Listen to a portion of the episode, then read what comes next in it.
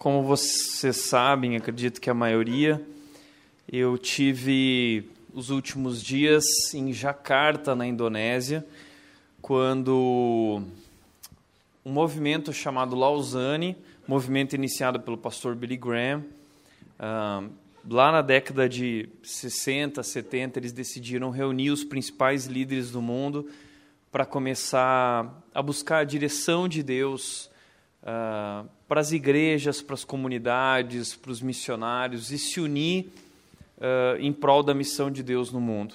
E a cada década eles fizeram uma reunião com esses líderes e essa última reunião aconteceu agora em Jakarta, onde eles reuniram os principais líderes de cada país. Foram líderes de 150 países, haviam mil líderes lá. E foi muito bacana quando eu cheguei lá, logo de cara, eu já dei com o pessoal da Índia e eles vieram conversando, eh, contando: ah, quem é você? Nós somos tal, fulano, ciclano, tá com microfonia. É... E assim eles foram conversando, compartilhando e foi muito bacana. Chegando lá tinha gente, tinha africanos, tinha americanos, tinha gente de todos os lugares do mundo ou seja, 150 países. E eu passei oito dias nesse encontro do movimento de Lausanne, onde o nosso tema foi esse: Juntos na Grande História. Depois do encontro, aproveitando que eu estava na Indonésia, como eu sou um pastor surfista, eu fui passar seis dias em Bali tendo a oportunidade de curtir lá as praias de Bali, são lugares maravilhosos, mas eu não vou contar isso, isso quem sabe a gente sai para tomar um cafezinho e eu conto como foi lá.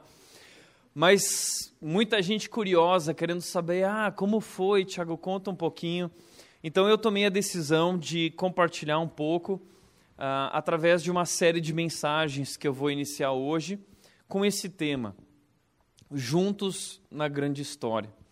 E eu quero compartilhar um pouco daquilo que Deus já vem falando comigo há um bom tempo, coisas que Deus confirmou e falou ainda mais durante esses dias lá em Jacarta.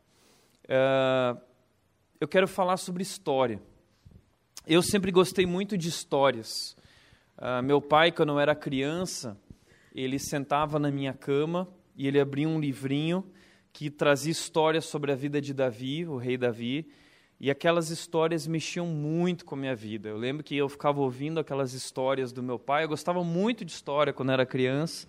E eu ficava ouvindo aquelas histórias e pensando, eu no lugar de Davi. Né? Eu, eu queria participar disso. E eu, eu ficava pensando, eu com Deus, dizendo assim: puxa, eu também queria viver uma grande história assim. Eu também queria fazer parte de uma grande história como essa. E eu sempre gostei de histórias eu gostava de ler livros com histórias uh, de missionários, histórias de personagens, enfim. Um dia, quando criança ainda, eu assisti um filme chamado História Sem Fim. Não sei quem lembra desse filme, mas foi um, um filme que mexeu muito com a minha infância, porque era um filme cheio de magia, de coisas diferentes e monstros. Mas o filme apresentava uma criança que chegava numa biblioteca muito antiga e lá ela encontrava um livro antigo, cheio de poeira. Ela abria esse livro, começava a ler e era uma história incrível. Enquanto essa história ia se desenrolando, ah, uma grande história, uma incrível história, daqui a pouco esse menino descobria que a história estava inacabada e que ele também fazia parte daquela história, que na verdade, a partir de agora, o final da história, o que aconteceria a partir de ali, teria a ver com ele. As decisões que ele tomaria, as escolhas que ele faria, a maneira como ele lidaria com medo e como ele lidaria com aquela história. Ou seja, aquilo mexe muito com a gente, porque é um menino lendo uma história incrível e de repente ele se vê fazendo parte daquela história. Isso mexeu sempre muito com a minha vida. Mas o que eu quero dizer para vocês é que um dia eu descobri que essa história existe. Uma história incrível, como é essa história em que a Bíblia nos conta a respeito desse Deus maravilhoso. A Bíblia começa falando que no princípio havia um Deus e esse Deus é tão poderoso que apenas com Sua palavra ele criou todas as coisas. E nós olhamos para a criação, nós olhamos para tudo isso, nós olhamos para toda a história bíblica, e a gente olha para a Bíblia e a gente diz: Uau! Mas o que nós não damos conta é que, na verdade, a Bíblia não termina. A Bíblia é um livro com uma história sem fim. E essa história termina na gente, dizendo: agora é com vocês, a continuidade disso agora é, vai acontecer de acordo com as escolhas que vocês fizerem, a maneira como vocês viverem as vidas de vocês. Eu descobri isso quando eu tinha 14 anos de idade, quando eu recebi essa visita de Jesus na minha vida, e foi algo tão incrível numa noite da minha casa, que Jesus falou e disse o seguinte: Eu quero que você faça parte da minha grande história. Eu tenho uma história para escrever através da sua vida, que faz parte da grande história que eu estou escrevendo no universo. E esse convite de Jesus, esse convite de Deus, não é um convite só a mim, é um convite a todos nós. A Bíblia é esse livro que não é apenas um livro que eu abro e que eu fecho e que ele tem começo, meio e fim. Não, a Bíblia é um livro a qual eu faço parte, que me convida a fazer parte da história e continuar escrevendo as páginas desse livro. Então eu quero te convidar a abrir tua Bíblia em um lugar onde você vai descobrir um pouco sobre isso. Eu quero compartilhar com vocês algo em Hebreus capítulo 11. Hebreus capítulo 11, versículo 39, a gente vai ler até o capítulo 12, versículo 3, diz o seguinte: Todos esses receberam bom testemunho por meio da fé. No entanto, nenhum deles recebeu o que havia sido prometido. Deus havia planejado algo melhor para nós, para que conosco fossem eles aperfeiçoados. Portanto, também nós, uma vez que estamos rodeados por tão grande nuvem de testemunhas, livremos-nos de tudo que nos atrapalha e do pecado que nos envolve e corramos com perseverança a corrida que nos é proposta, tendo os olhos fitos em Jesus, autor e consumador da nossa fé ele, pela alegria que lhe fora proposta, suportou a cruz, desprezando a vergonha, e assentou-se à direita do trono de Deus. Pensem bem naquele que suportou tal oposição dos pecadores contra si mesmo, para que vocês não se cansem nem desanimem. Por que esse trecho foi escrito na Bíblia? Porque os judeus, os hebreus, estavam cansados. Eles ouviram falar de Cristo, tomaram uma decisão de se tornarem cristãos, mas graças a essa decisão eles estavam sofrendo extrema perseguição. Muitos cristãos morrendo. Esses hebreus, eles são hebreus da dispersão, ou seja, por causa da perseguição, eles precisam fugir de Jerusalém e eles estão espalhados por diversos países, por diversos lugares, longe de suas famílias, longe de seus parentes, passando por inúmeras privações, passando por fome, passando por dificuldade, enfrentando a morte todos os dias. Então eles começam a pensar: puxa vida, será que nós tomamos a melhor decisão?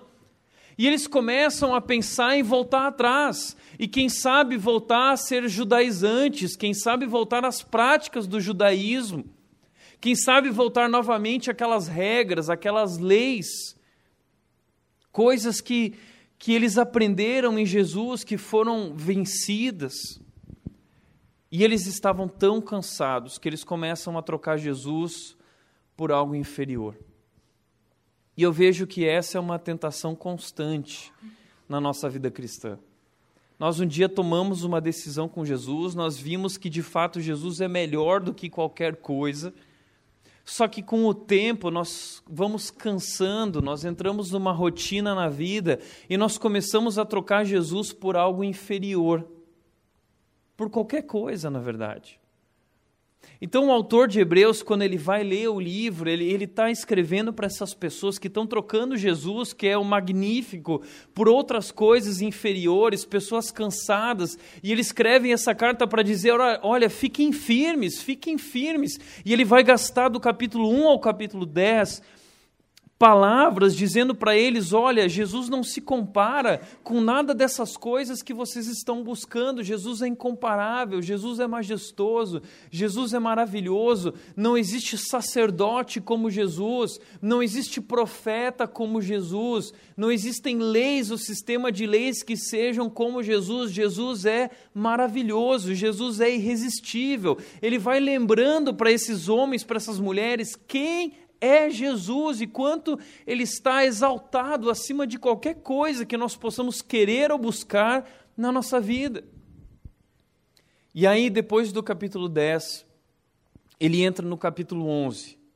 Em Hebreus 11, ele vai começar a compartilhar homens e mulheres que entenderam que ele era maior e melhor e que decidiram entregar suas vidas, que decidiram viver pela fé nesse Filho de Deus, que decidiram viver as suas vidas para esse Deus. E tudo aquilo que aconteceu a partir desse momento, a grande história que Deus escreveu na história através da vida desses homens e dessas mulheres que agiram pela fé que decidiram abrir mão de suas vidas, daquilo que o mundo lhes proporcionava para servir a Deus, para obedecer a Deus.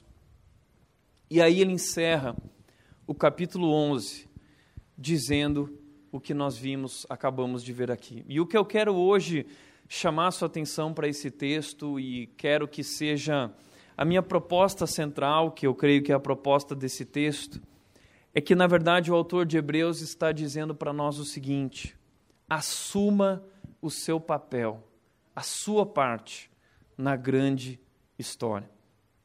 Ele começa dizendo ali no versículo 39 do capítulo 11, no final uh, dessa que é conhecida como a galeria dos heróis da fé. Nós gostamos de olhar para essa galeria dos heróis da fé, tantos homens importantes que fizeram coisas maravilhosas.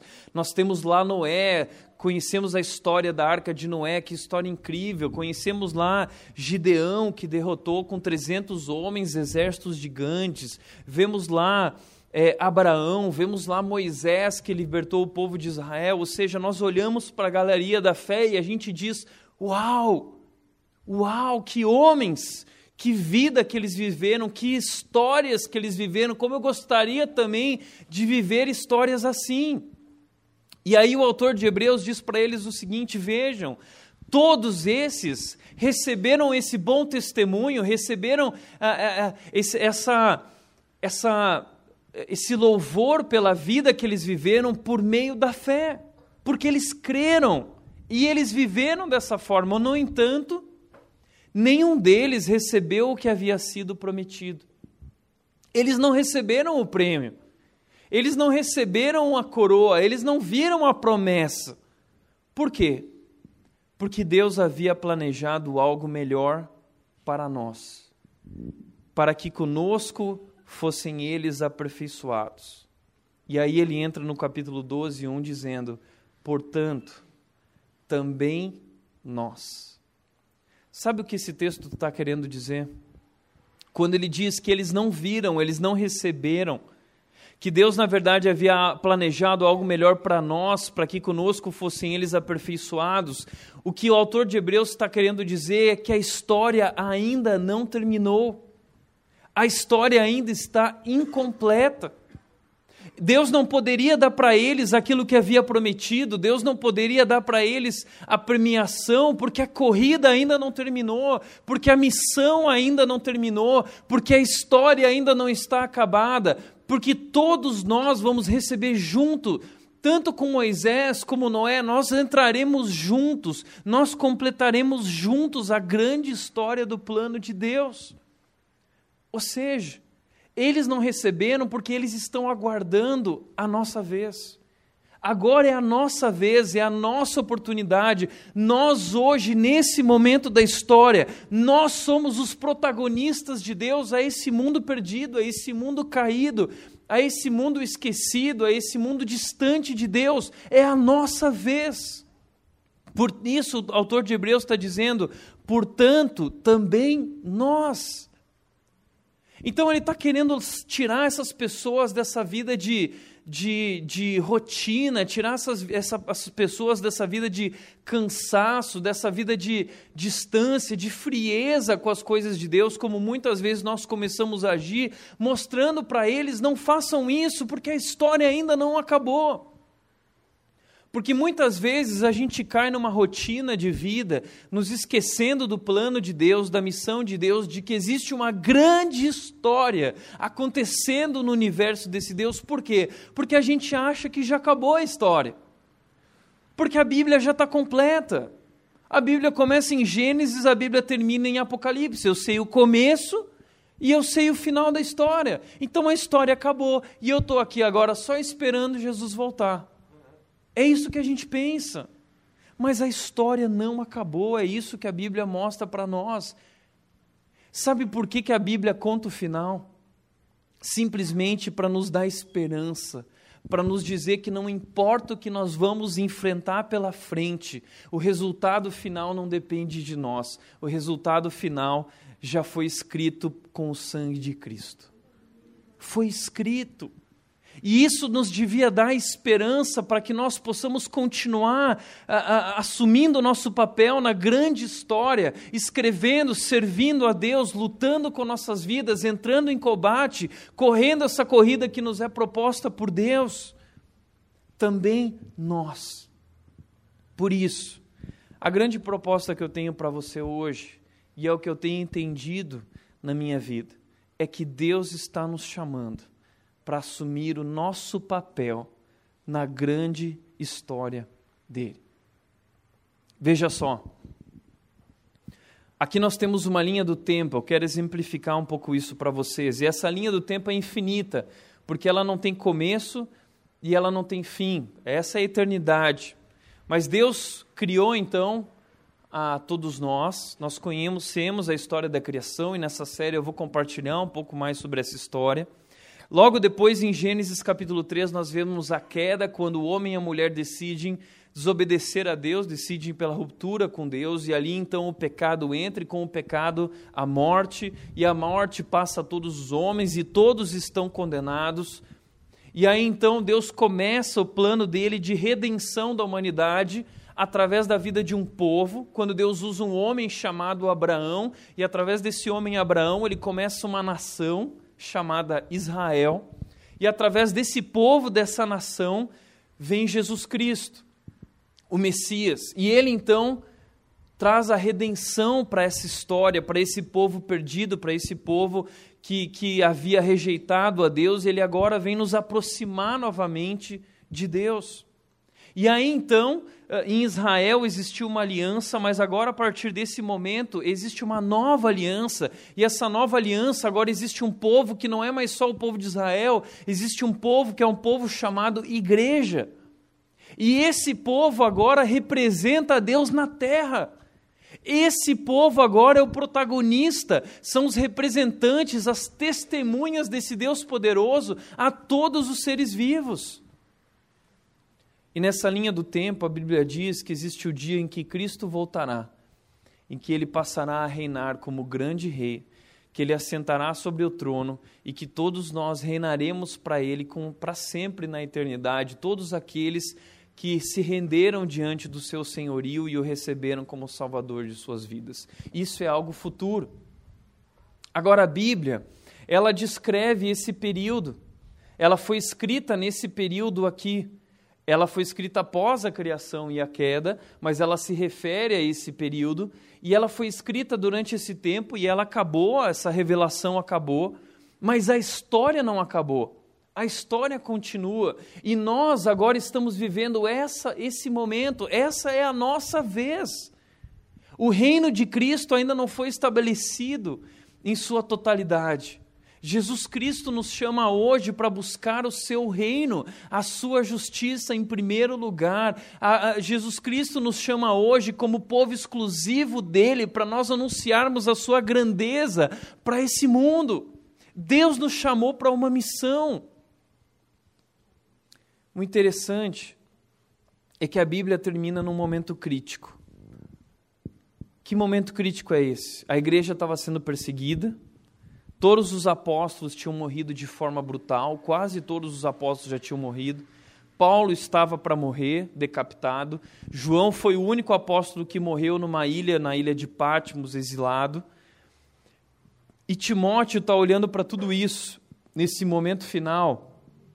E ele está vendo todo mundo morrendo, Paulo vai morrer, e Timóteo está apavorado, querendo desistir de tudo, falando assim: não deu certo, esse negócio de cristianismo não deu certo, porque todo mundo morreu e a coisa vai acabar.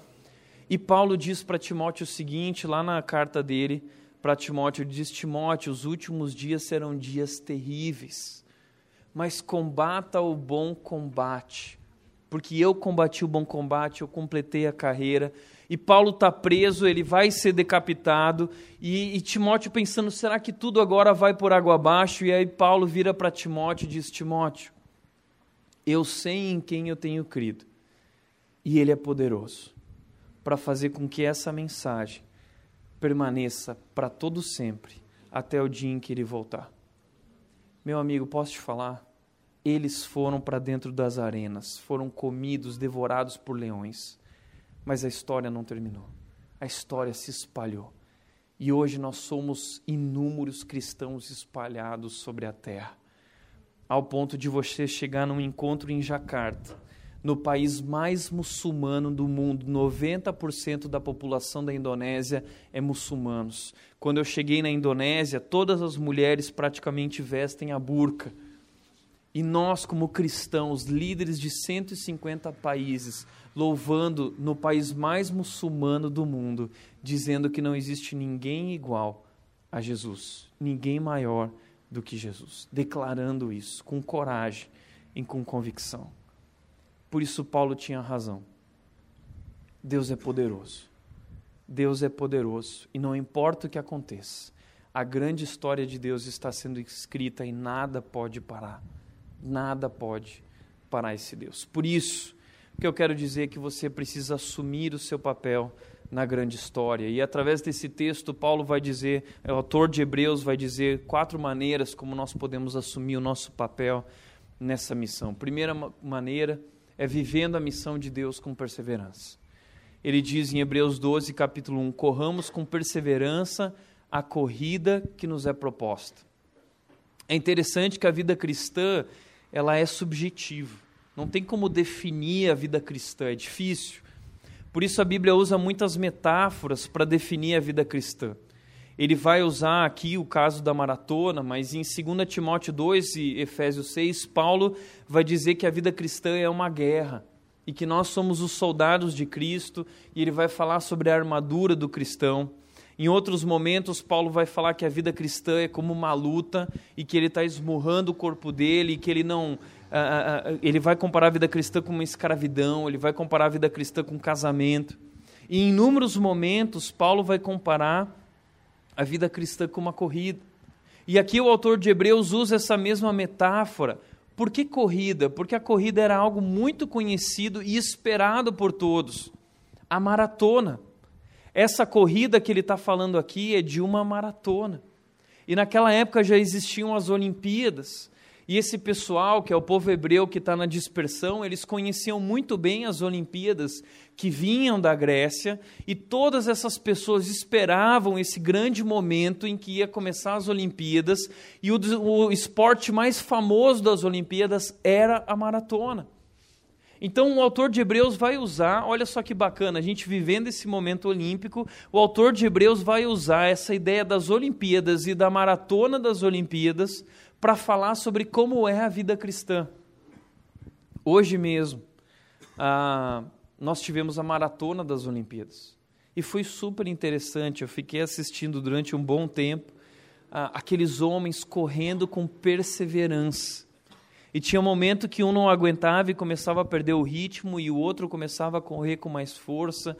Ou seja, a vida cristã não é uma corrida de 100 metros rasos. A vida cristã não é um tiro de 100 metros ou de 200 metros que o Bolt vem com a força dele e corre e ganha. Não, a vida cristã é uma maratona. Ela é difícil, ela passa por chuva, ela passa por curvas, ela passa por subidas e por descidas. É difícil. Mas a Bíblia está dizendo que nós precisamos correr com perseverança a corrida que nos é proposta. Interessante é que a palavra corrida aqui, numa outra versão chamada carreira, a carreira que nos é proposta, a corrida que nos é proposta, vem da palavra agon, que é uma palavra grega que se refere a uma arena em que nós estamos sendo assistidos.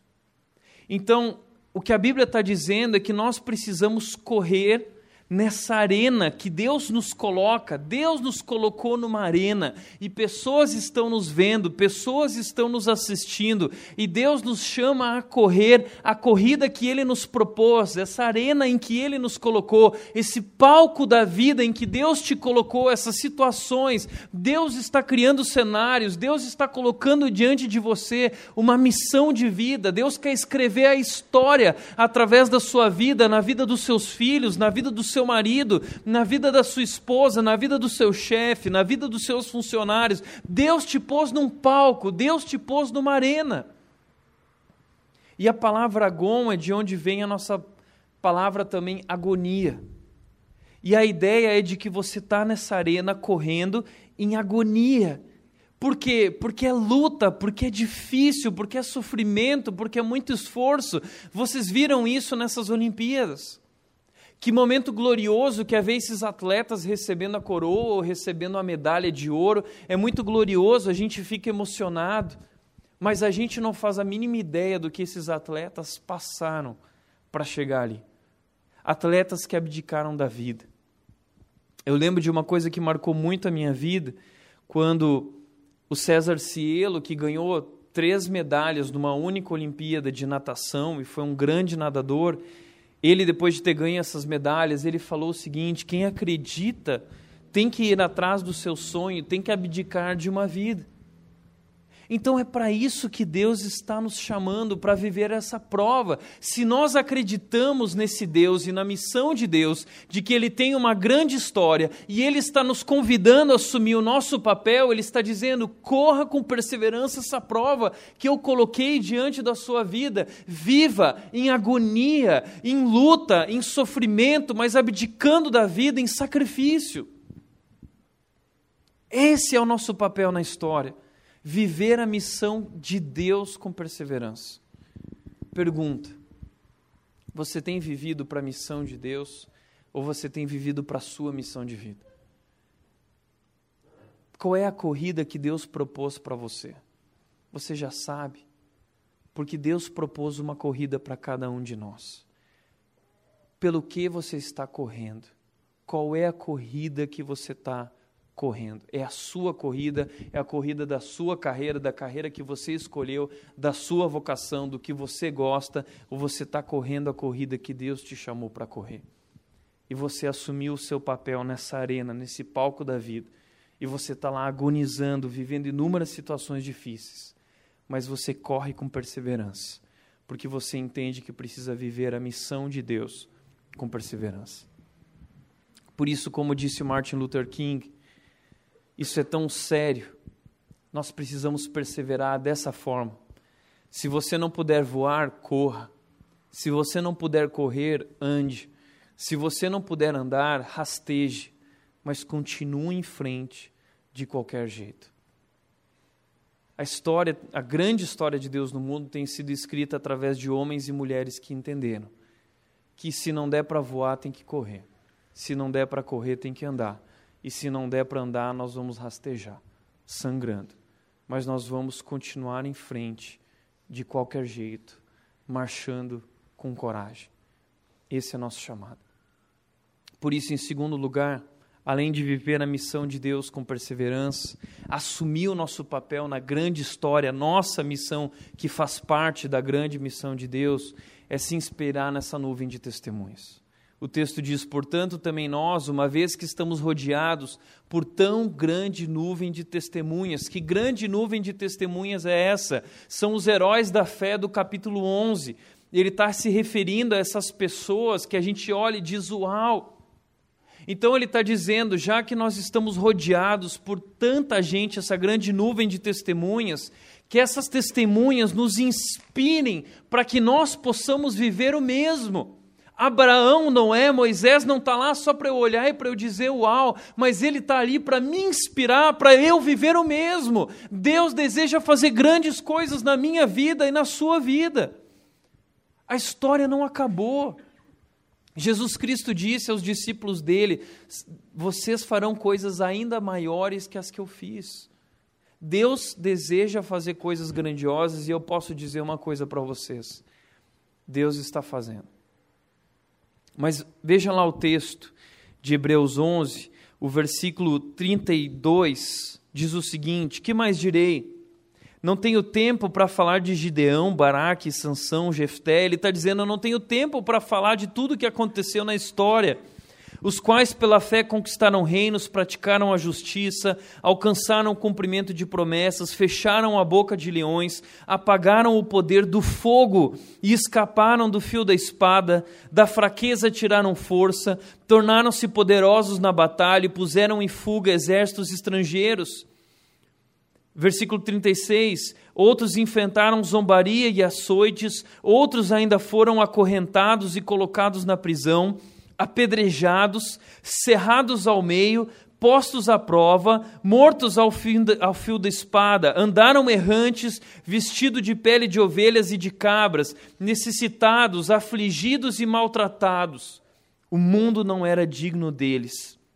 Vagaram pelos desertos e montes, pelas cavernas e grutas. Correram com perseverança a corrida que lhes foi proposta.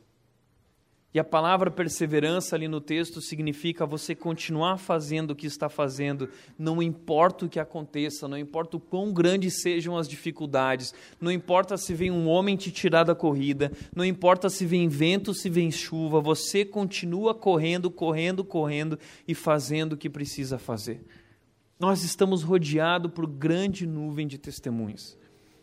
O problema é que a gente olha para a Bíblia e acha que foi só lá na Bíblia, naquele tempo, que Deus agia.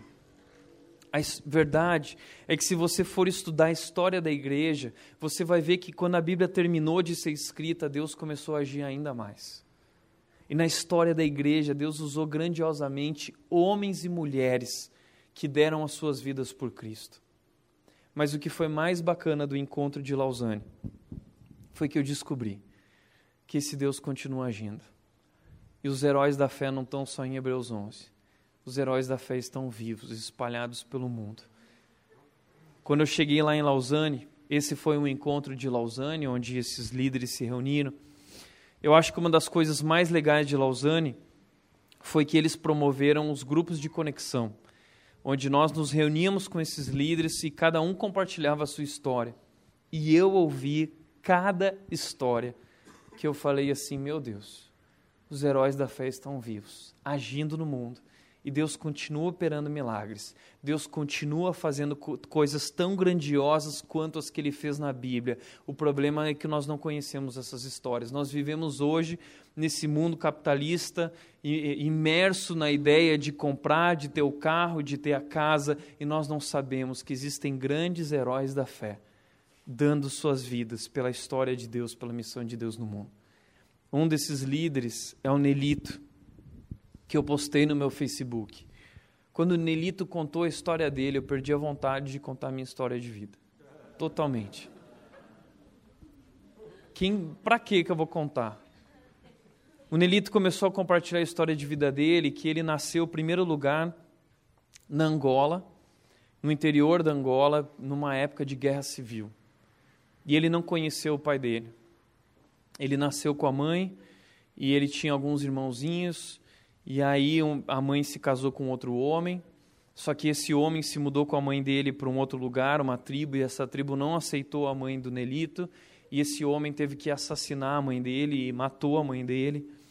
E assim começa a história do Nelito no meio da guerra civil, quando ele se vê sem mãe, quando ele se vê sem família, e a tia assume a vida do Nelito, então, ele uma criança, e ele vai morar então com a tia em aeroporto, em base militar, andando com o exército para lá e para cá, e aí um dia ele consegue morar numa casa, num cômodo de, um, de alguém conhecido da tia dele, e assim ele vai vivendo uma história de vida muito sofrida, sem dinheiro, completamente passando por dificuldade, tendo que trabalhar desde cedo para sem conseguir estudar, até que então alguém acredita na vida dele e dá a chance de ele trabalhar numa escola e poder estudar.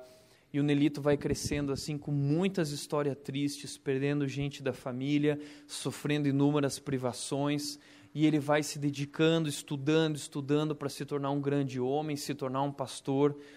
Ah, a esposa do Nelito, quando ele foi se casar, a família dela não queria que ele se casasse com ela, porque para eles é uma vergonha uma mulher que não pode dar filhos, e a esposa dele passando por uma dificuldade em que ela teria que abrir mão do ovário, e aí eles dizem: Você não vai se casar com ela, e aí ele luta pela vida dela, dizendo assim: Não, eu não quero os filhos que ela pode me dar, mas eu quero me casar com ela, e ele luta por ela, e ele se torna então pastor lá na Angola, de uma igreja em Luanda, na capital da Angola, e ganhando 100 dólares por mês, ele constrói a própria casa dele, ah, e vivendo dificuldade em cima de dificuldades. E aí, no meio de. Eu não estou contando nem 10% de todas as lutas do Nelito, porque não daria tempo para contar. Mas isso é uma história muito difícil de vida. Até que ele diz assim. Aí, ele depois quis me mostrar o planejamento da igreja dele, porque ele ouviu a minha história e ele quer que as igrejas da Angola, a denominação dele se torne mais contemporânea, e, e ele já começou a sonhar com um monte de coisa, com a rede e tal, e ele queria me mostrar o planejamento dele. E ele falou: Tiago, a missão da nossa igreja é curar as feridas das pessoas machucadas com a palavra de Deus. Curar as feridas. A gente não faz nem ideia de por que uma missão de igreja assim, mas ele sabe porque ele nasceu no meio de um povo que sofre, com guerra civil, com pobreza, gente que viu seus pais morrerem, gente que viu sua família inteira morrer. E o que mais tinham lá eram africanos. Quando os africanos vinham contar a história deles de vida, a gente calava a boca, porque a história de vida deles é muito difícil. E a, a missão da igreja deles é curar os feridos, os feridos emocionalmente, em todas as áreas. Outro homem é esse pastor da Coreia do Norte. Uh, na Coreia do Norte, ele, o evangelho é proibido e ele não pode pregar o evangelho lá e ele está dando a vida dele na Coreia do Norte. Teve um dia em que a gente teve o dia da igreja perseguida, em que vários líderes, ele foi um dos líderes que compartilhou as lutas que eles estão vivendo na Coreia do Norte, as lutas que eles estão vivendo na China. Chineses compartilharam, foi a primeira vez que os chineses puderam participar desse encontro, porque a China o evangelho também é proibido. Gente que está morrendo por causa de Cristo gente que está sendo perseguida, por gente que está vivendo o que a Bíblia mostra, gente que está vivendo o que esse povo de Hebreus estava vivendo, gente que vive uma realidade muito diferente da nossa, e de repente você olha para isso, e esse homem começou a compartilhar comigo, eu perdi a minha esposa dois anos atrás, e hoje eu além de fazer tudo isso, eu estou cuidando sozinho dos meus dois filhos. Gente que está sofrendo, gente passando por dificuldade. Muita coisa está acontecendo nesse mundo. A grande história de Deus no mundo está acontecendo. Deus está agindo, pessoas estão conhecendo a Cristo e nós, parados aqui vivendo as nossas vidinhas, enquanto a história de Deus está sendo escrita no mundo. E o que nós temos feito? Essa moça chamada Lada Nuri era uma moça jovem andando no nosso meio, até que ela veio compartilhar a história dela e você não pode fotografar nem o outro, o homem nem ela, porque eles não podem aparecer no vídeo que foi gravado, a cara deles aparece embaçada porque eles são perseguidos. E essa menina, ela é iraniana, ela é do Irã, e ela conheceu a Cristo. Ela ouviu falar de Jesus, ela teve um encontro com Jesus muito forte na vida dela, e isso foi tão grande que ela começou a compartilhar o evangelho para os amigos dela. E aí descobriram e ela foi presa e ela passou 26 dias recentemente presa porque ela estava pregando o evangelho no Irã. E aí ela conta das dificuldades que ela passou na prisão até o dia que ela recebeu uma visita de Deus na prisão. E ela disse que Deus virou para ela e disse: Não importa o que aconteça, eu estou com você. Correr a corrida com perseverança, não importa o que aconteça, continuar correndo, assumindo o seu papel na grande história. Porque a história não acabou. A história não acabou. Inúmeras pessoas estão morrendo sem conhecer a Cristo, enquanto nós vivemos a nossa vidinha. Esse homem, chamado Michael Panther, cresceu também uh, no sul do Sudão, no meio de uma guerra civil. E aí teve um dia que eles começaram a ouvir tiros e bombas, e a família começou a correr, e todo mundo saiu correndo, e ele se viu de repente no meio da selva, sozinho, e ele teve que sobreviver durante três dias sozinho lá na selva, e ele tinha só três anos de idade. E sozinho na selva ele conseguiu sobreviver. Ele foi achado por um exército que levou ele para um campo de refugiados, onde ele encontrou o pai dele, mas ele perdeu os dois irmãos que morreram na selva. E, e, lá nesse campo de refugiados ele não tinha condições, não tinha comida, não tinham médicos direito. Ele começa a sofrer com um problema que ele não consegue mais caminhar. E aí então ele descobrem que ele tem um problema, ele perde o movimento das pernas, se torna um deficiente físico. E aí então alguém um dia acredita na vida dele, leva ele para os Estados Unidos, ele tem a chance de estudar economia e ele se torna hoje um grande líder dos deficientes físicos no mundo inteiro, levantando a causa dos deficientes físicos no mundo inteiro. Esse homem está transformando os Estados Unidos com a história de vida dele, uma história de vida muito difícil. Gente que passou por coisas que nós nem imaginamos. Por isso a Bíblia diz inspire-se na nuvem de testemunhas. Não são só pessoas no passado, são pessoas, e gente, eu não estou contando aqui nem metade das coisas que eu ouvi e das pessoas que estão vivendo. Eram mais de mil líderes que tinham uma história diferente da outra. E os líderes chineses falando de sobre como a igreja na China está crescendo, crescendo sem parar, num lugar onde o evangelho é proibido, pessoas que estão morrendo, pastores que estão morrendo, missionários que estão morrendo. E o que eu acho bacana disso, que a Bíblia nos chama para nos inspirar nessas pessoas, em primeiro lugar, é porque eram pessoas comuns. Não era gente poderosa, não eram gigantes que não existem mais, eram pessoas comuns. Não era um homem que tinha problema com bebida. Abraão era um mentiroso. Sansão era um cara que tinha problema com o coração, com as paixões dele. Raabe era prostituta. Moisés tinha problema de temperamento, era irado. Gideão tinha muito medo, era um cara medroso. Davi foi um adúltero e um assassino. Eram pessoas comuns, mas eles se renderam a Deus em suas fraquezas. E quando eu me inspiro nessa grande nuvem de testemunhas, eu descubro que Noé está dizendo para mim que eu posso vencer o problema com a bebida. Abraão está dizendo para mim que eu posso vencer o problema da mentira com a verdade. Sansão mostra para mim que eu posso vencer esse problema das paixões. Rabi mostra para mim que eu posso quebrar as cadeias da promiscuidade. Moisés mostra para mim que com a ajuda de Deus eu posso controlar minha raiva, minha ira. Gideão mostra para nós que nós podemos enfrentar os nossos medos. E Davi mostra para nós que nós podemos superar as piores coisas que um ser humano pode fazer. Nós podemos vencer as nossas fraquezas se nós nos rendermos a esse Deus maravilhoso. E essas pessoas que se renderam, elas foram usadas de forma extraordinária. Pecadores, gente que tinha medo, gente que não sabia o que fazer, gente que fazia burrado o tempo inteiro, como Abraão fez tanta coisa, mas gente que se rendeu a Deus, se entregou. E Deus cumpriu a sua promessa. Gente que mostra para nós que não importa o quanto custe, vale a pena. Vale a pena. E é uma nuvem de testemunhas dizendo para nós: não desista. Não desista. Interessante é que a palavra testemunha significa mártire. São pessoas que morreram como mártires por causa de Cristo. O que eu fico pensando é quanta gente olhou para a vida deles e disse assim: puxa, se vale a pena morrer por esse Deus, deve valer a pena viver por esse Deus. Vale a pena servir a Deus no mundo, mesmo quando tudo está contra nós. Se inspire nessas pessoas nós precisamos nos inspirar nessa nuvem de testemunhas.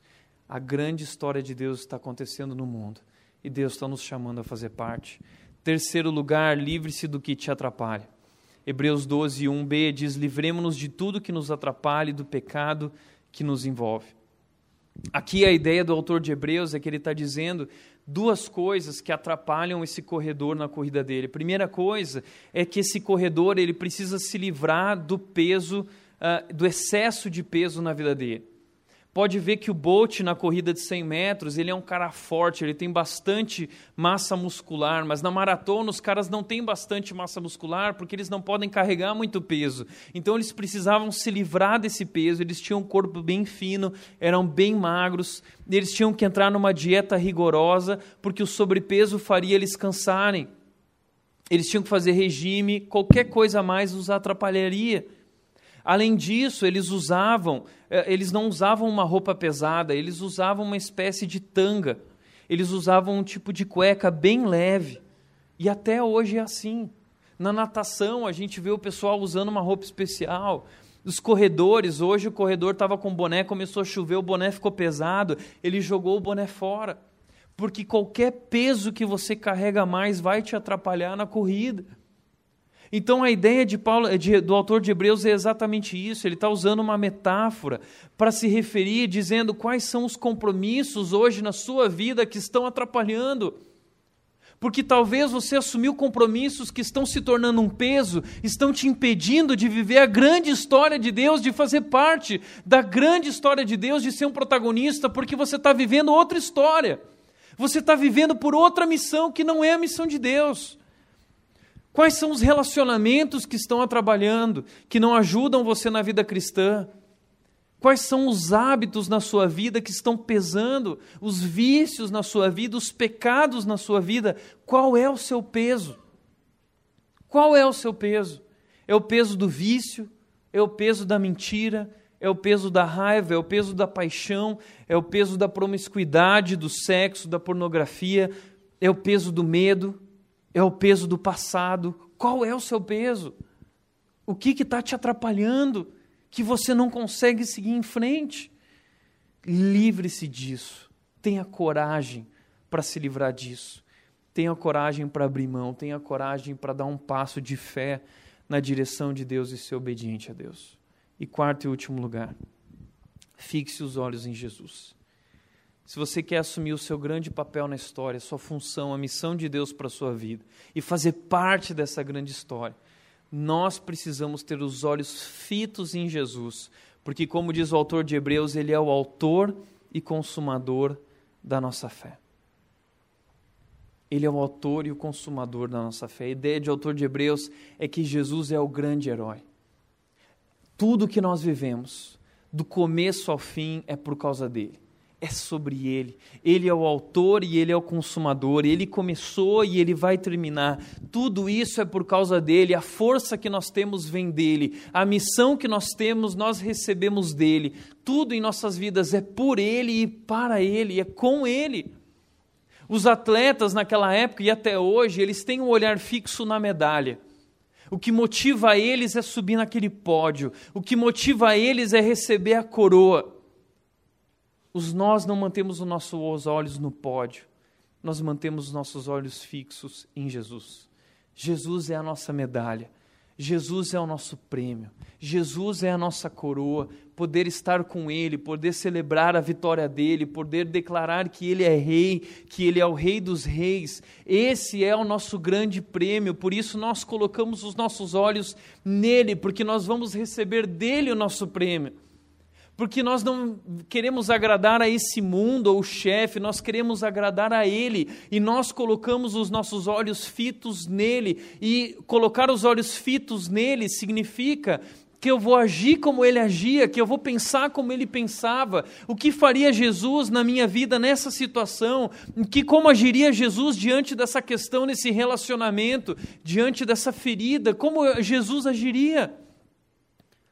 O texto diz que nós precisamos considerar atentamente a maneira como Jesus agiria. E veja, Jesus sofreu para caramba. Desde que ele nasceu, ele já teve que fugir. Herodes queria matar ele, ele precisou ir para o Egito. Nasceu sofrendo. Do dia que nasceu ao dia que morreu, só sofreu oposição. Mas ele perseverou. E um dia, quando ele estava sofrendo demais, ele chegou diante do pai e ele disse: Eu estou com medo. Se for possível, afasta de mim esse cálice, mas seja feita a tua vontade. E ele permaneceu firme, ele correu com perseverança para estar assentado à direita de Deus. E ele venceu.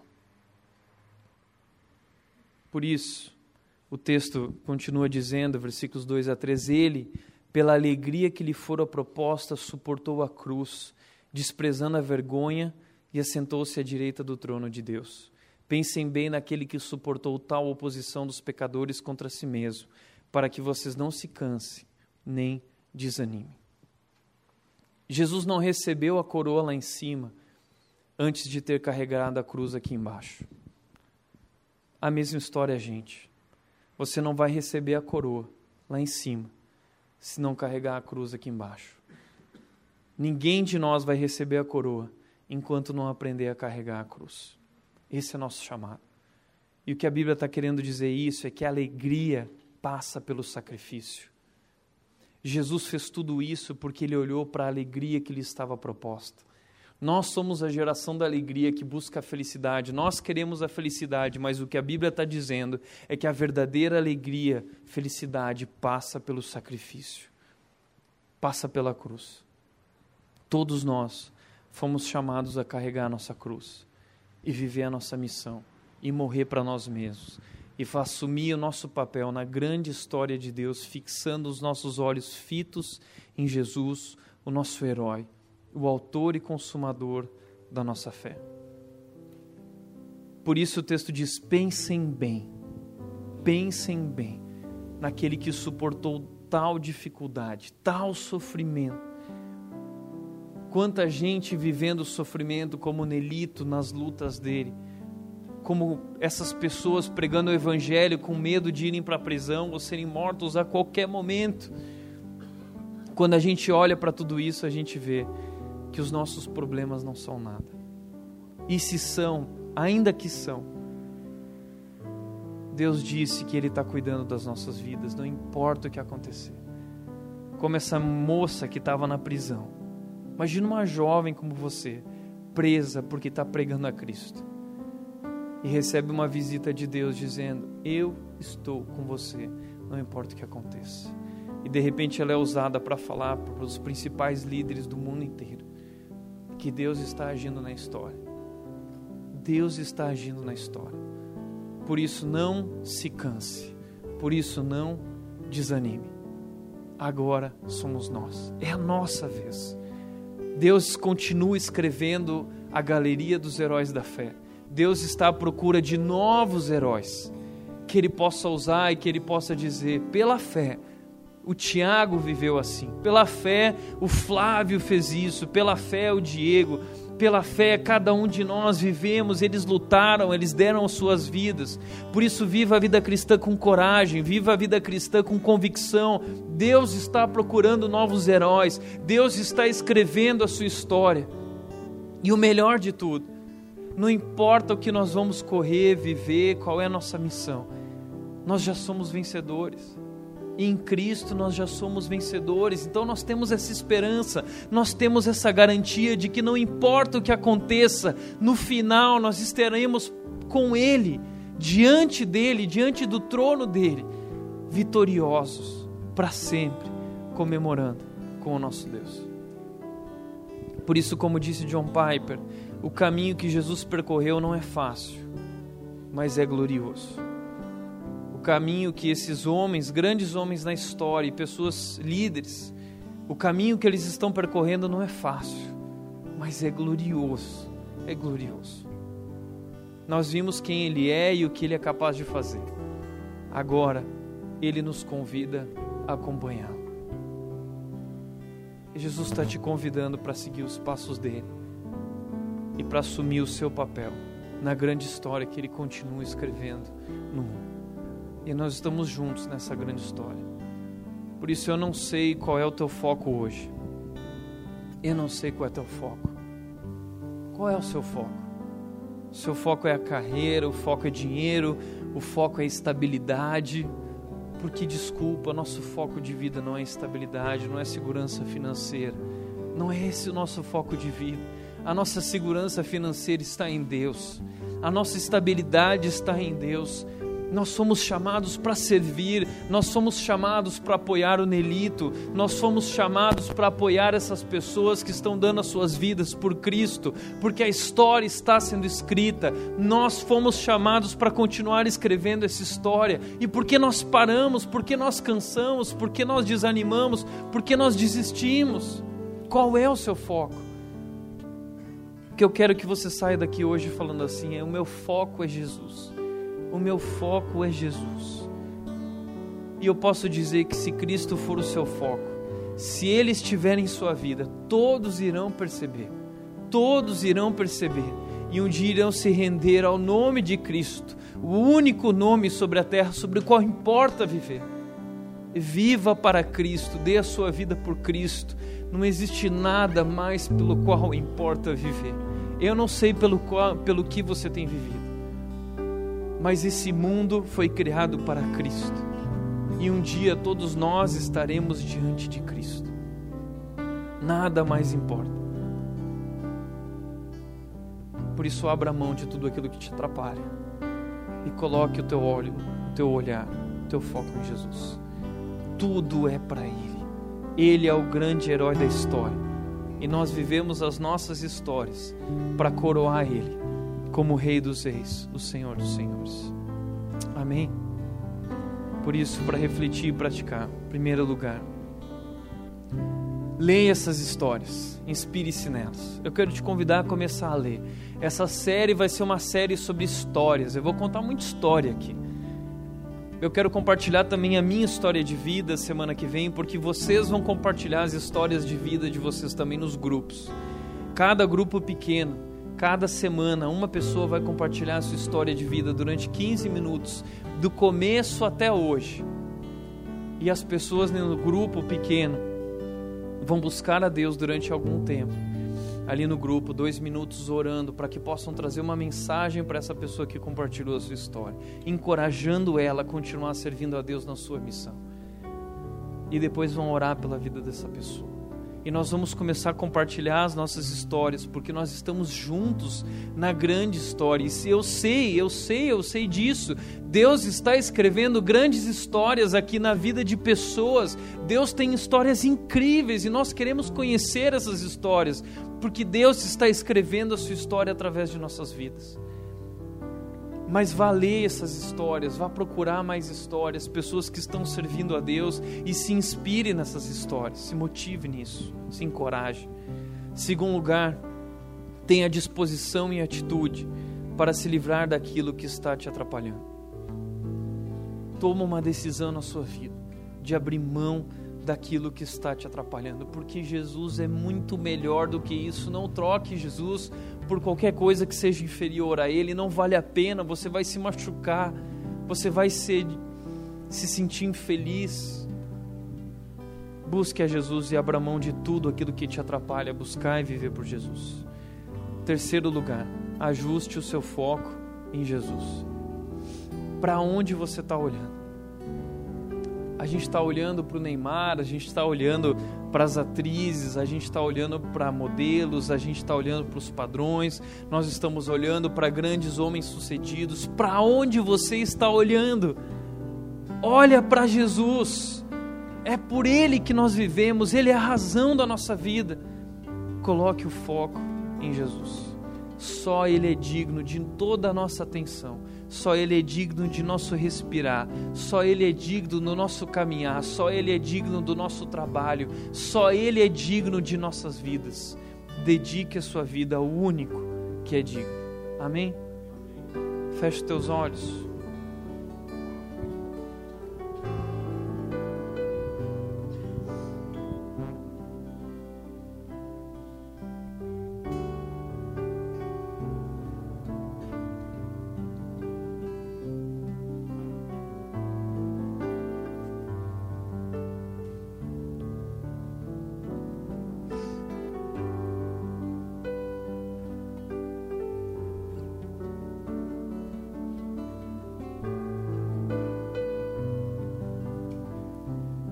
Esqueço do dia que Jesus colocou da sua mão sobre o meu ombro. E ele disse: Tiago, vem fazer parte da minha história.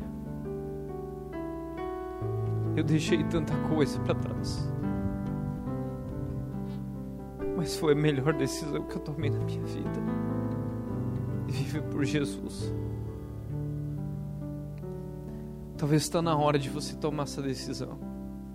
Deus está dizendo hoje para você: vem fazer parte da minha grande história. Tudo o que aconteceu na sua vida até hoje, os problemas pelos quais você passou, tudo isso tem a ver com aquilo que Deus está fazendo, que Deus está escrevendo através da sua vida, a maneira como Ele quer te usar na vida de outras pessoas. Renda-se a esse Deus e diga agora aí no seu coração: Deus, eu quero fazer parte dessa história, da tua grande história. Me usa a minha vida.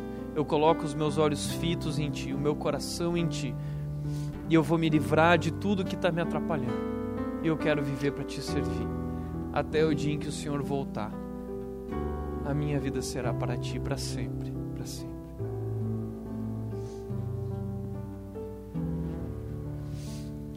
Pai, nós queremos te agradecer pela tua palavra. Queremos te agradecer por essa história tão linda que o Senhor escreveu. Mas que o Senhor continue escrevendo e o Senhor nos convida a participar como protagonistas, Deus, como testemunhas, como teus representantes, como mártires, nos entregando nossas vidas, morrendo para nós mesmos, abrindo mão de tudo aquilo que esse mundo oferece e olhando somente para ti. Nós queremos ajustar o nosso foco em ti, Deus. Nós estamos olhando para os lugares errados nós perdemos o foco. Por isso nós estamos tão cansados e desanimados. Deus, hoje aqui nós queremos renovar nossa fé, nosso compromisso na vida cristã, assumindo o nosso papel, assumindo a nossa missão decididos por correr com perseverança, não importa o que aconteça, continuar correndo, correndo na tua direção. E nós te pedimos, Deus, que o Senhor nos dê coragem, que o Senhor nos dê sabedoria para nos livrar daquilo que nos atrapalha. E nós nos rendemos a Ti, Deus. E antes de dizer venha o teu reino, nós dizemos que os nossos reinos se vão. Que nós possamos abrir mão dos nossos reinos, Deus, para que o teu reino venha. E nós possamos viver para o teu reino, para o teu nome, para glorificar o Rei dos Reis, que é Jesus. Assim nós oramos, Deus, entregues a ti. Nós queremos